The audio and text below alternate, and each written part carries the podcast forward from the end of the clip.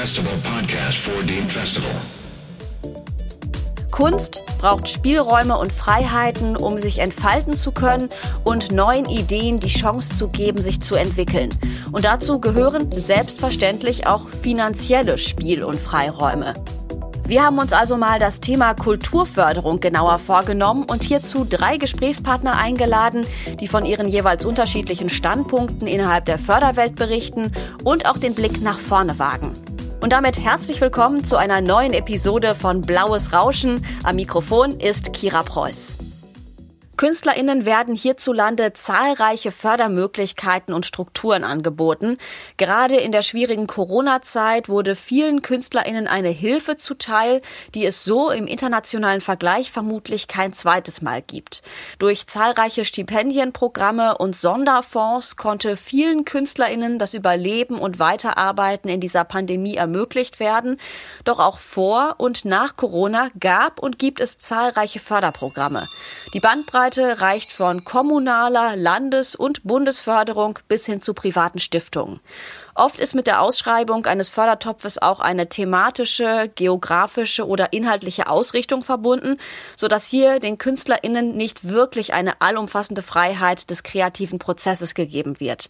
Hinzu kommen noch Fristen bei der Antragstellung, die sich unmittelbar auf den Beginn des Projekts auswirken und die sich leider manchmal untereinander nicht wirklich gut vertragen.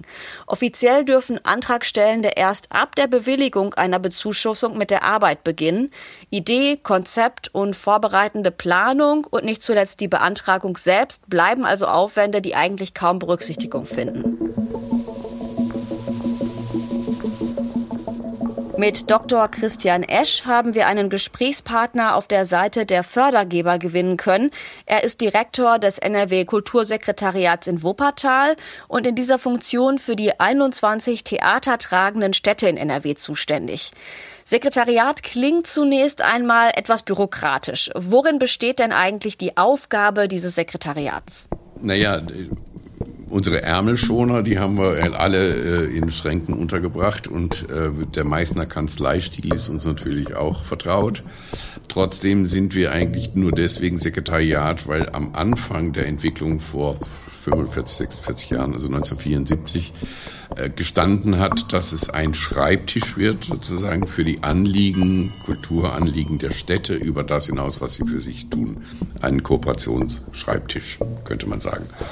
Und das hat natürlich in diesen Jahrzehnten sich sehr stark verändert. Wir sind eben nicht nur mehr Verarbeiter und Verwalter, das sind wir auch. Wir sind in allererster Linie Förderer, aber wir sind eben auch initiierend unterwegs, selbstveranstaltend und auch äh, Diskurse äh, prägend, äh, also an vielen, vielen Stellen. Sekretariat ist insoweit etwas spröde, nicht nur, sondern auch überkommen. Bei einem Podium auf der Essener Zeche Zollverein haben Sie im Rahmen des Next Level Festivals 2021 Paradoxien der Förderungslogik angesprochen. Was meinten und meinen Sie damit? Gemeint ist in aller Kürze, wir haben mit einem Fördersystem zu tun, das aus einer Zeit stammt und auch dem Kameralismus im Sinne der Jährigkeit zum Beispiel verpflichtet ist, die äh, so nicht mehr tragfähig sind insbesondere nicht für Kulturförderung, aber ich bin sicher auch für andere Bereiche so nicht mehr. Wir sind also in Gefäng gefangen in ähm, Vorschriften, Förderlinien, Förderrichtlinien, äh, die uns dazu zwingen, Projekte anders zu denken, als sie sind, oft. Das heißt nämlich so zu denken, es beginnt, es endet und dazwischen gibt es dann entsprechende Nachweise, Anträge und so weiter. Ähm, viele Dinge ähm, spielen sich aber inzwischen anders ab. Das hat was mit Digitalität, das hat auch was mit der Gesellschafts gesellschaftlichen Entwicklung zu tun. Die Dinge sind viel weniger ergebnisorientiert, man könnte auch kapitalistisch gesprochen produktorientiert sagen, als prozessorientiert, als eine auf längere Sicht gedacht und auch kollektiv sich entwickelnd in einem Feld von Bewegung. Und dieses bewegte Arbeiten, prozessuale äh, Tun, ist in der Förderung nicht wirklich richtig vorgesehen, in der Förderlogik bisher. Gibt es ansatzweise und es entwickelt sich da auch was, aber es reicht noch nicht aus. So also der Status quo. Aber was müsste man oder wie kann man das ändern? Sehr wenig erstmal, aber äh, den Finger in die Wunde legen ist ja manchmal nicht verkehrt. Äh, das Kultursekretariat ist außerdem ja in vielen Gremien vertreten, nicht in den eigenen, sondern eben zum Beispiel im Kulturrat, nenne ich jetzt mal nur. Und da gibt es natürlich auch äh, Kulturkonferenzen und dergleichen, wo wir diese Dinge auch immer wieder ansprechen und vortragen. Wir machen es aber auch in unseren eigenen Programmen vor allem. Wir versuchen es ein bisschen quasi, wenn Sie so wollen, vorzuleben oder zu praktizieren. Neben dem NRW Kultursekretariat in Wuppertal gibt es ein weiteres mit Sitz in Gütersloh. Dieses ist für alle nicht theatertragenden Städte in NRW zuständig. Städteübergreifende Projekte, wie eben auch das Festival Blaues Rauschen, haben es daher oft mit beiden Stellen zu tun, die jedoch vollkommen unterschiedliche Förderprinzipien vertreten. Eine Projektförderung für Festivals ist in Gütersloh zum Beispiel nicht vorgesehen. Betrachtet man nun noch den Fakt, dass die Städte der vermeintlichen Metropole Ruhrgebiet außerdem zu drei Regierungsbezirken und zu zwei unterschiedlichen Landschaftsverbänden gehören, wird deutlich, wie komplex und eben auch kompliziert sich eine Antragstellung für Formate wie Blaues Rauschen darstellen kann. Aus der Perspektive der ausübenden KünstlerInnen ist ja schon die Antragsformulierung oft eine Herausforderung. Markus Stollenberg ist sowohl als Musiker und Komponist, aber auch als Projektentwickler und Manager seit vielen Jahren in NRW aktiv. Ja, das ist immer so eine schwierige Geschichte, weil natürlich man ähm, immer gucken muss, wer gibt gerade Geld und meistens ist damit aber auch verbunden, wofür gibt derjenige, der Geld gibt, Geld, weil die geben ja normalerweise nicht Geld dafür, dass ich sage, ich bin ein toller Komponist, ich möchte ein Stück machen, sondern es sind meistens immer Projekte, die ausgeschrieben werden oder Themen, Überschriften und nach denen muss man sich dann richten. Und selbst wenn jetzt wie bei Corona sogenannte Hilfstöpfe ausgeschüttet werden, ist aber natürlich auch klar, die wollen auch eine bestimmte Sprache haben, die wollen ein ganz bestimmtes Wording haben, die wollen ganz bestimmte Themen haben.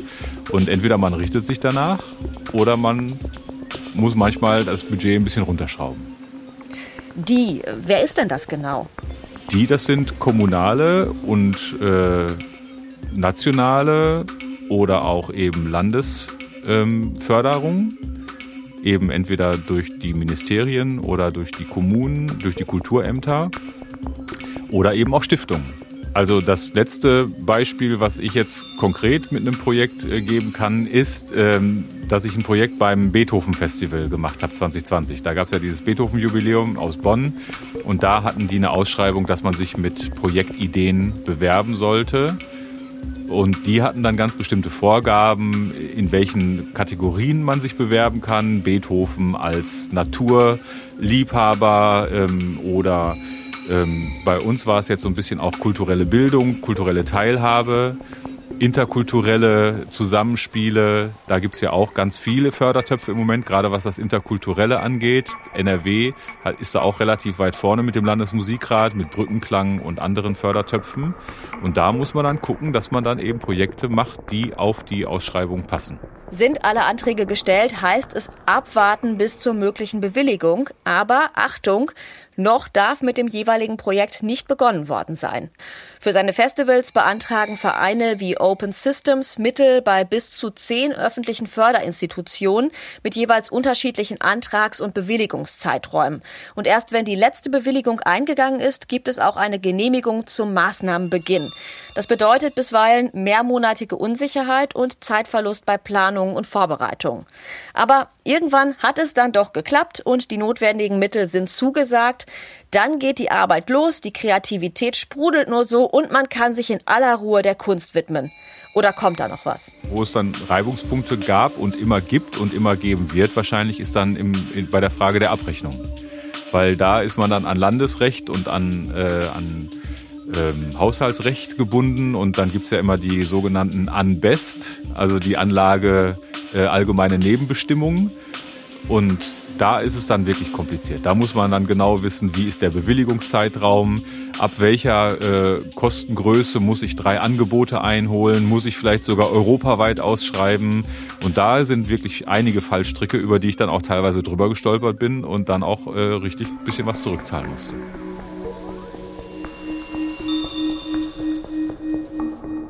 Kulturprojekte als Risiko, als finanzielles Wabonspiel. Die Herausforderungen beginnen schon bei dem in vielen Anträgen geforderten Eigenanteil. Gemeint ist eine finanzielle Beteiligung der ProjektinitiatorInnen von mindestens 10 Prozent. Ein Festival mit einem Budget von zum Beispiel 100.000 Euro wird damit für gemeinnützige Organisationen kaum möglich. Selbst die Option, dafür unentgeltliche Mitarbeit anrechnen zu lassen, führt bei einem festgelegten Stundensatz von 15 Euro zur Verzerrung jeder Kalkulation und widerspricht zudem sämtlichen Vorschlägen und Verabredungen für Honoraruntergrenzen im Kulturbereich. Kennt man andernorts auch Probleme mit Anträgen und Zuschüssen?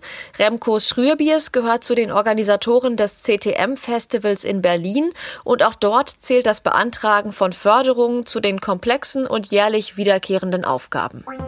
Ähm, wir haben 20 Jahre lang, fast 20 Jahre lang zwischen der Hauptstadtkulturfonds und Bundeskulturstiftung unsere größere Anträge gestellt und im Hintergrund ist das erweitert mit äh, EU-Geld, mit EU-Zusammenarbeiten, mit internationalen Partnern und eigentlich immer doch fast die Hälfte am Ticketing reingenommen. Mittlerweile müssen die Verantwortlichen des CTM jedoch nicht mehr jedes Jahr neue Anträge schreiben. Und dann hat der Stadt gesagt, wir wollen gerne ungefähr zehn äh, Initiativen, die in Berlin sind, die da länger sind, strukturell, aber keine strukturelle Förderung können bekommen oder bekommen, eine Möglichkeit geben zu bewerben für jedes Mal vierjährliche äh, Förderung.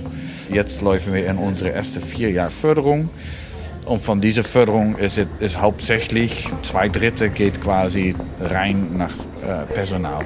Ein Impuls, der aufhorchen lässt. Die Organisatoren von Blaues Rauschen sind überzeugt, mit regionalen Förderprogrammen wie Neue Künste Ruhr, das nur bis 2030 angelegt ist, lässt sich so eine Stabilität nur erreichen, wenn deutlich schneller als bisher Projekte in die mehrjährige Förderung gehoben werden.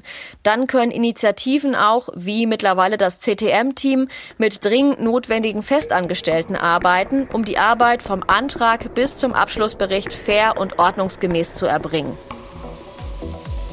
Die Förderbedingungen in NRW und besonders die komplexe Verwaltungsstruktur des Ruhrgebiets bieten für Kulturtreibende anstrengende Voraussetzungen. Die Findung und Förderung kultureller Ideen und Initiativen braucht aber unkompliziertere und wesensnähere Prozesse, findet der Verein Open Systems. Die konventionelle Herangehensweise beschert der freien Szene in der Region einen enormen Aufwand und führt sicher immer wieder zur Aufgabe eigentlich sinnvoller Projekte. Vielleicht ist auch hier eine Zeitenwende notwendig.